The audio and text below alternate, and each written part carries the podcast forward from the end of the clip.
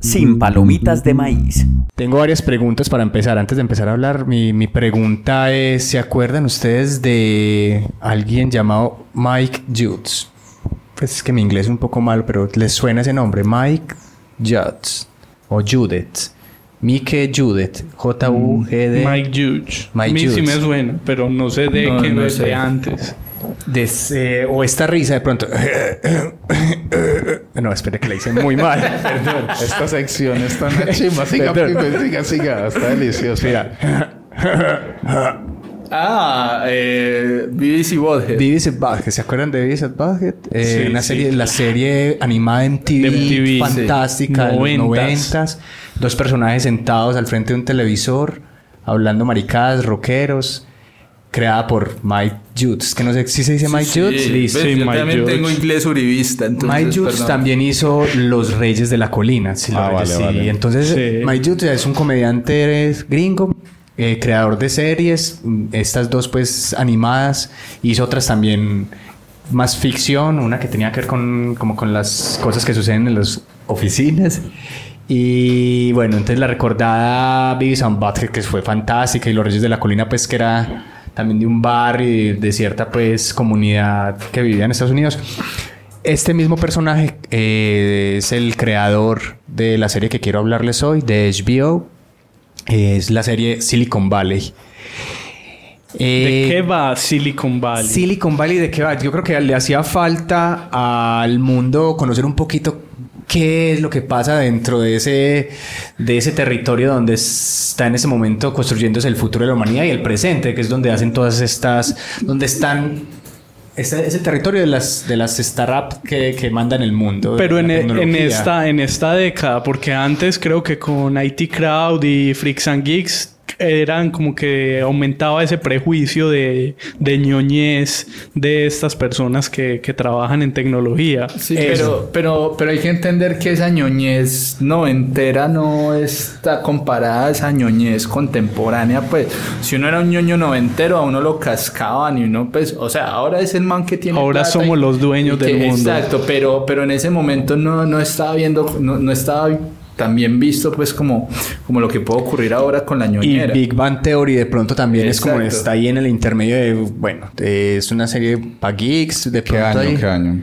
Eh, Silicon Valley, estamos hablando de cinco temporadas, más o menos 2014, 2013, Carlos, usted que es el señor de los Silicon Valley de abril del 2014 tiene cinco temporadas y se sigue emitiendo todavía. Entonces es una serie de comedia eh, donde se satiriza eh, Silicon Valley y todo lo que pasa con, con estas ideas sorprendentes de la gente que está allá y que por algunas razones o triunfan o desfallecen en el camino o son desviadas para otras ideas. Entonces estamos hablando de algoritmos, de videochats, de de cómo una casa en este territorio sirve de, territorio para que la gente viva y, ahí saque sus iniciativas tecnológicas y pueda sobrevivir.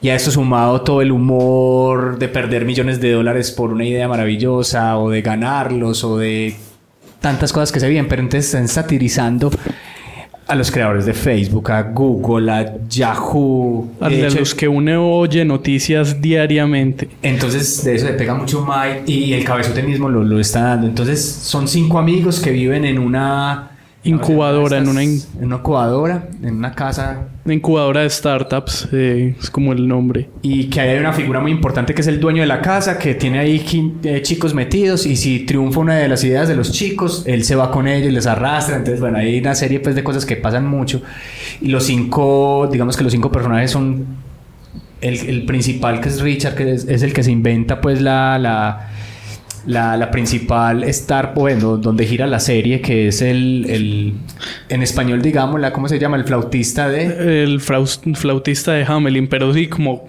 mm, completarte esa sinopsis rápida para que seguir eh, conversando de Silicon Valley es eso. En una incubadora, un personaje que se llama Richard Hendricks tiene la gran idea de descentralizar Internet y que se maneje, que haya como una Internet más comprimida y más, más rápida y que no sea gobernada como por los gigantes tecnológicos. La idea del putas, o sea, es la idea. O sea, y la i- crea esa empresa que es Pie Piper. Y a partir de ahí hay cinco temporadas de risa alrededor de esta empresa.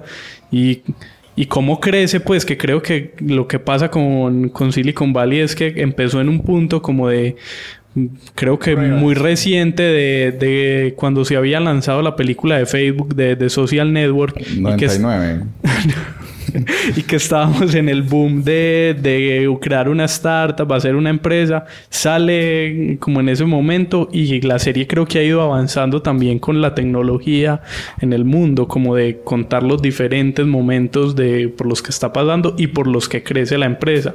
Entonces uno ve la última temporada y hablan de criptodivisas, por ejemplo o de pues cosas muy actuales de, de robótica de temporada tiene sí, su, componente su unión con el mundo real real que está pasando actual. Hay otro personaje que es muy bueno, que es el, el dueño del- de, la incubadora, que es Val, Baltzman. eh, Henrik Hen- sí Creo que es uno de los que potencia la serie, aunque ya en la quinta temporada ya no está.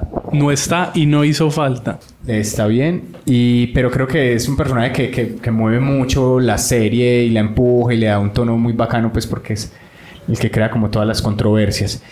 Y no van a tener de todo, además de comedia, hay traición, hay dinero mucho, hay muchas ideas y, y creo que se está convirtiendo... Pero nunca convirtió mencionado el sexo ni el amor. No hay casi sexo Eso Ni nerd. Y se- una serie de culto. Creo que para cierto público estuvo nominado a los, a los Emmy. No ganó, ¿cierto? no no creo que nunca ha ganado pero, Pero sí ha, está muy estado, nominada ha- ha estado ahí pues como pendiente y creo que es muy valeroso. Y demuestra que HBO no es solamente Game of Thrones o algunas cosas muy puntuales, sino que tiene... Este programa tenía la particularidad de que lo daban después de HBO, eh, de Game of Thrones. De- en Game la of Thrones temporada anterior sí y lo, lo tomaba. Entonces también eso, de- digamos que... Pero quiero entender un poquitico, no me lo he visto, por supuesto, soy Juan de Escobar. Los veo muy, muy, en los primeros trailers, eh, muy vestidos de, de la época de, del WW. Y ahora me hablan de criptomonedas. ¿Han ido avanzando, envejeciendo o fue una aceleración que hicieron para hablar de temas contemporáneos? Entonces, la serie creo que avanza con el mundo. Entonces uno puede seguir. Si, si la siguió como desde 2014 hasta Sí. hoy, se ha ido dando cuenta que a la par que avanza el mundo tecnológico, avanza Pied Piper y lo que sucede alrededor. Entonces, no sé, tecnologías de, de por voz, de robótica, de criptomonedas. Y la serie además tiene un componente muy bacano como de transmedia, donde uno, por ejemplo, entra a piedpiper.com y ve la página según está en este momento la está pasando un avión enorme.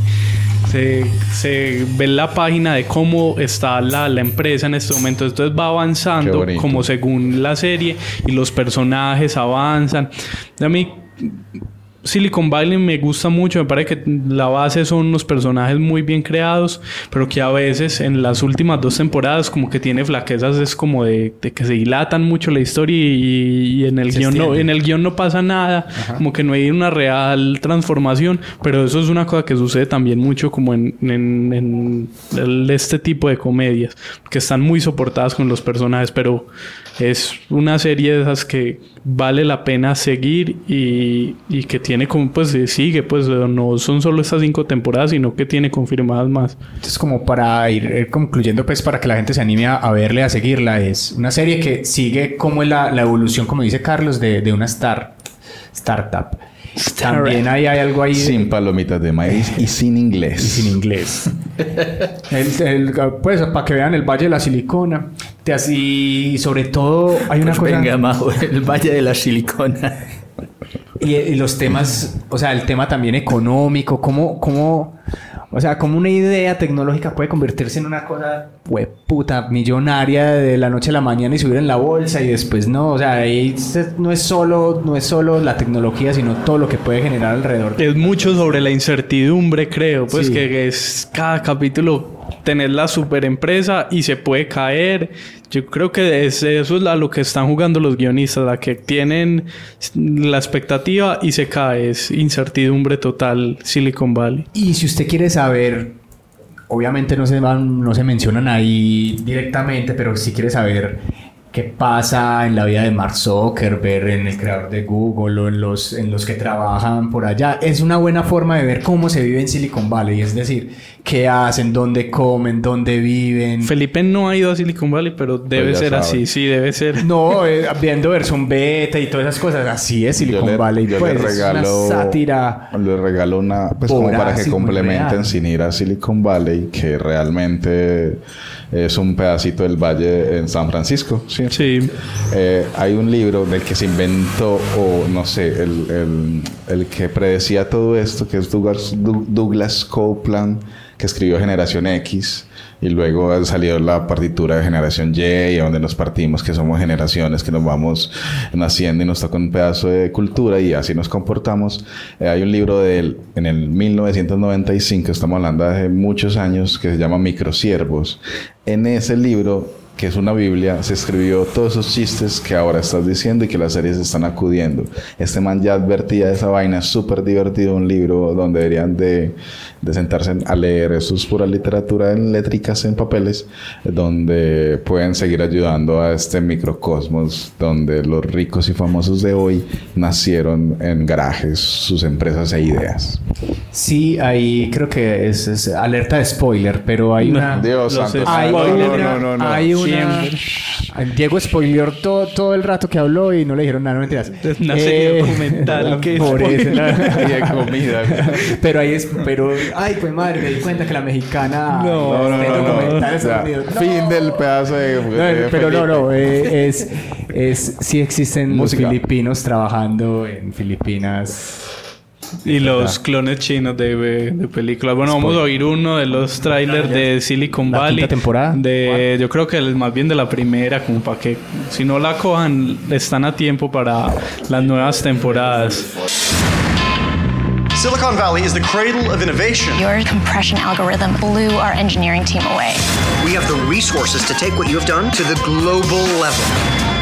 I'm prepared to give you $200,000, 600,000 for 10% of your company. 10 million. We had a guy in here in almost the exact same situation. Take the money or keep the company. He shot himself because he turned down the money. Yeah. Or no, no, he took the money. Or no. I no, he did not. I don't you know what? I don't remember. But whatever it was, he regretted it so much that he ended up shooting himself and now he's blind. For thousands of years, guys like us have gotten the shit kicked out of us. Keep running! What if we built our own company? Ultimately, what we're trying to do is, uh, well, I guess. You remind me of my son. He's got Asperger's too. oh, oh, no, I don't. What do you guys do here? What do we do? All those ones and zeros streaming directly to your shitty little smartphone. Every dipshit who shits his pants if he can't get Skrillex in under 12 seconds. It's not magic, it's talent and sweat. That's what we do. Sin palomitas de maíz.